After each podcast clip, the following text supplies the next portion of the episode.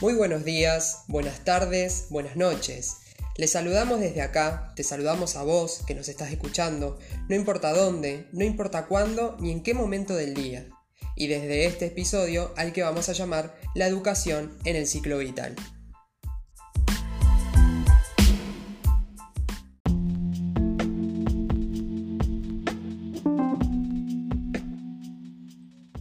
Les traemos algunos temas para que podamos pensar, reflexionar algunos de los aspectos del desarrollo humano desde una perspectiva psicológica, buscando hacer hincapié no tanto en las diferentes etapas del ciclo vital, de lo cual ya se ha hablado bastante, sino en la importancia de pensar a la educación como permanente para el mismo.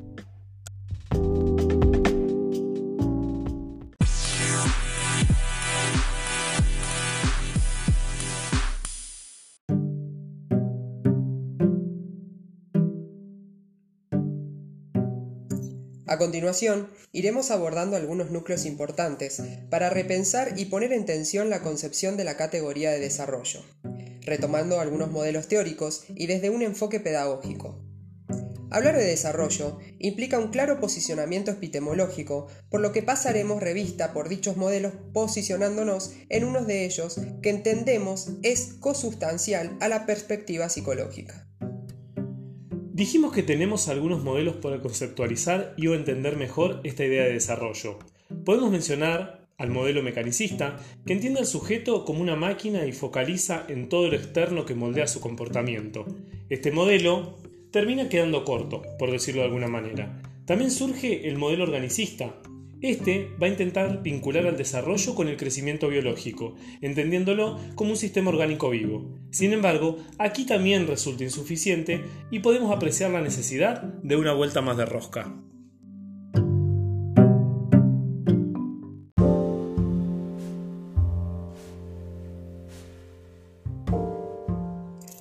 Como bien se dijo anteriormente, los dos primeros modelos mencionados no fueron lo suficientemente precisos para conceptualizar el desarrollo. Por ello, podemos nombrar a un tercer modelo, que será clave en la problematización que estamos haciendo, y se trata del modelo contextual dialéctico. El mismo parte de la interdependencia entre la naturaleza y el sujeto, asumiendo que son dos entidades interrelacionadas que se van formando y transformando. Este modelo también tiene cierta centralidad porque nos permite una aproximación a un enfoque de educación para la diversidad, entendiéndose así al desarrollo a partir del aprendizaje y al aprendizaje en contextos de interacción.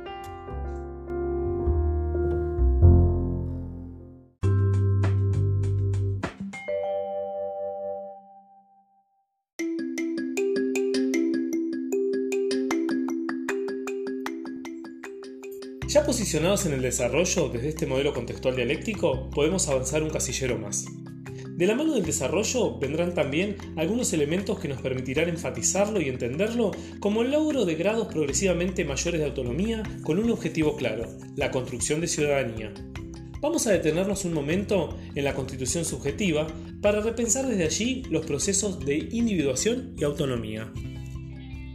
Es común pensar en lo que se denomina como proceso de separación-individuación, pues todas y todos ciertamente podemos ubicar aquellos momentos donde fuimos individualizándonos, es decir, separándonos subjetivamente de las representaciones de los objetos. De esta manera, entonces, comprender este proceso nos permitirá visibilizar la relevancia que tiene en el contexto del desarrollo dado que responde a procesos intrapsíquicos donde se va dando esta diferenciación con el yo.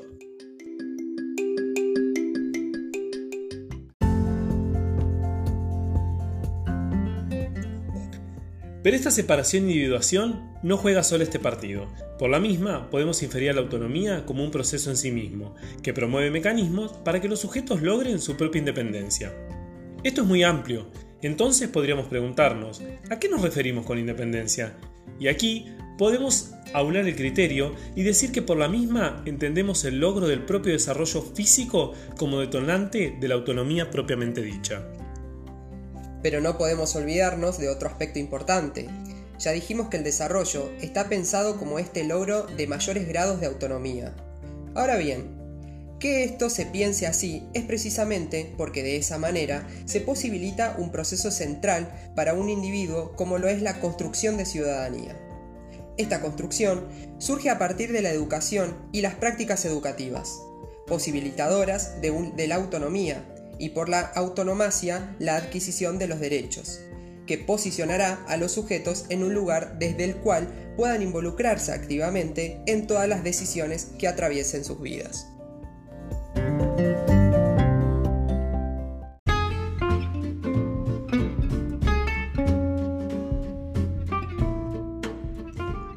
Capítulo aparte merece el tema de la promoción y protección de derechos, pues en esta sociedad de sujetos de derechos, todas y todos los tenemos, y por ello su promoción fomentará y enriquecerá al desarrollo humano de manera integral, en tanto que su protección implicará a la sociedad en su conjunto para que se constituya en garante de estos derechos para todas y todos.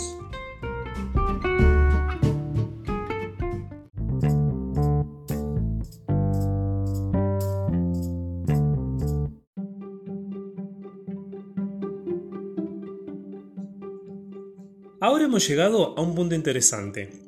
Podríamos llegar hasta aquí obedeciendo un poco algunas tendencias teóricas que centran lo inherente al desarrollo humano casi exclusivamente en las etapas de la niñez y la adolescencia, pero no. Queremos trascender esto e ir por más, poniéndole especial atención también a lo que ocurre en las etapas de la adultez y la vejez, desde la óptica de la construcción subjetiva de las mismas.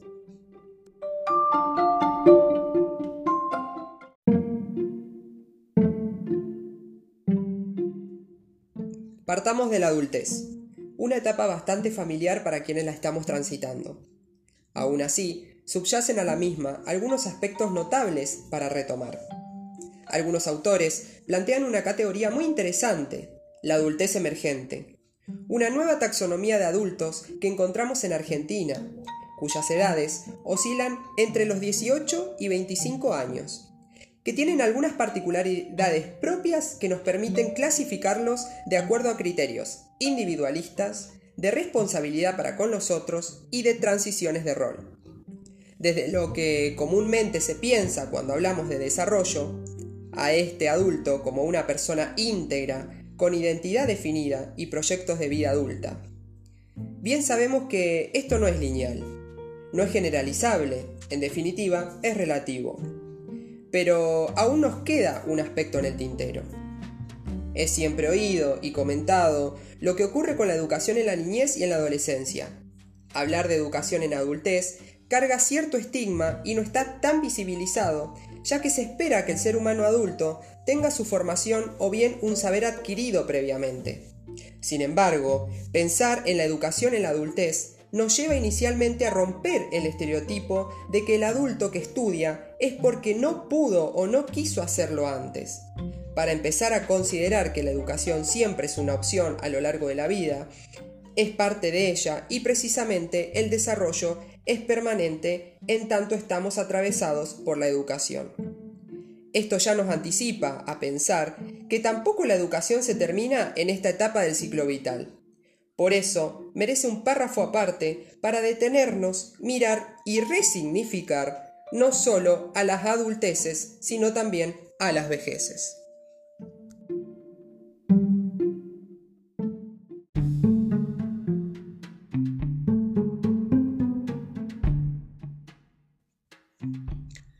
Pero no todo se termina en la adultez. Démosle paso ahora a la siguiente etapa, la vejez. Si bien ser vieja o ser viejo tiene mala prensa, está desmerecido social y culturalmente, y se lo asocia a estar enfermo deteriorado, la vejez no tiene que ver con eso directamente, sino con una etapa diferente del ciclo vital, con particularidades propias y tan importante como las anteriores etapas vividas. Entre algunas particularidades podemos mencionar una muy llamativa y es que no tiene límites, a diferencia de las otras que sí tienen predefinido su final, Aquí el final estaría dado por la muerte, y la misma puede ser pensada también como parte de la vida, aunque no como una etapa a transitar, por lo menos hasta donde sabemos. Ya mencionamos algunos mitos y estereotipos colaterales a la vejez.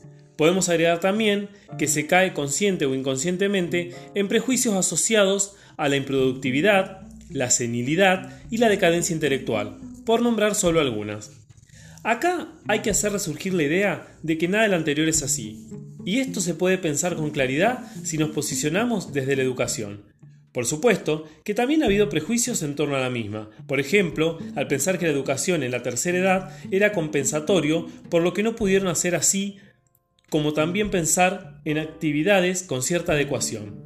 Nada más lejos de la realidad de los adultos mayores, debemos poder deconstruir todo lo anterior para hacer extensiva la idea de la educación, pensarla como permanente y por tal como algo que nos acompañará desde el nacimiento hasta el final de nuestra vida.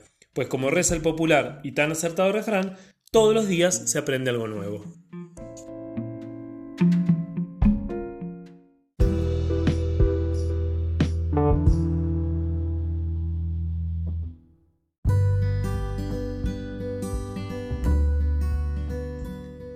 Les invito a quedarse pensando en todo lo que fuimos comentando en este episodio, más allá de la etapa del ciclo vital por la cual estén transitando hoy, porque en definitiva ya han vivido y vivirán otras.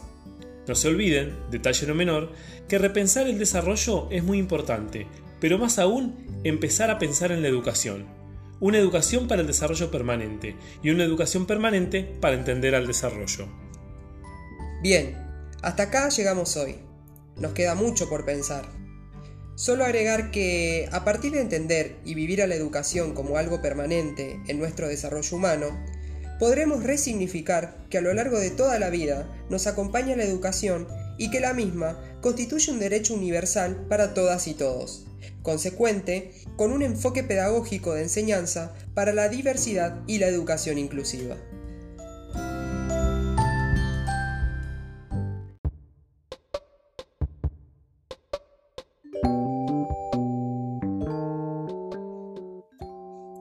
Será hasta el próximo episodio. A seguir cuidándose y cuidándonos mucho. Abrazo grande. Adiós.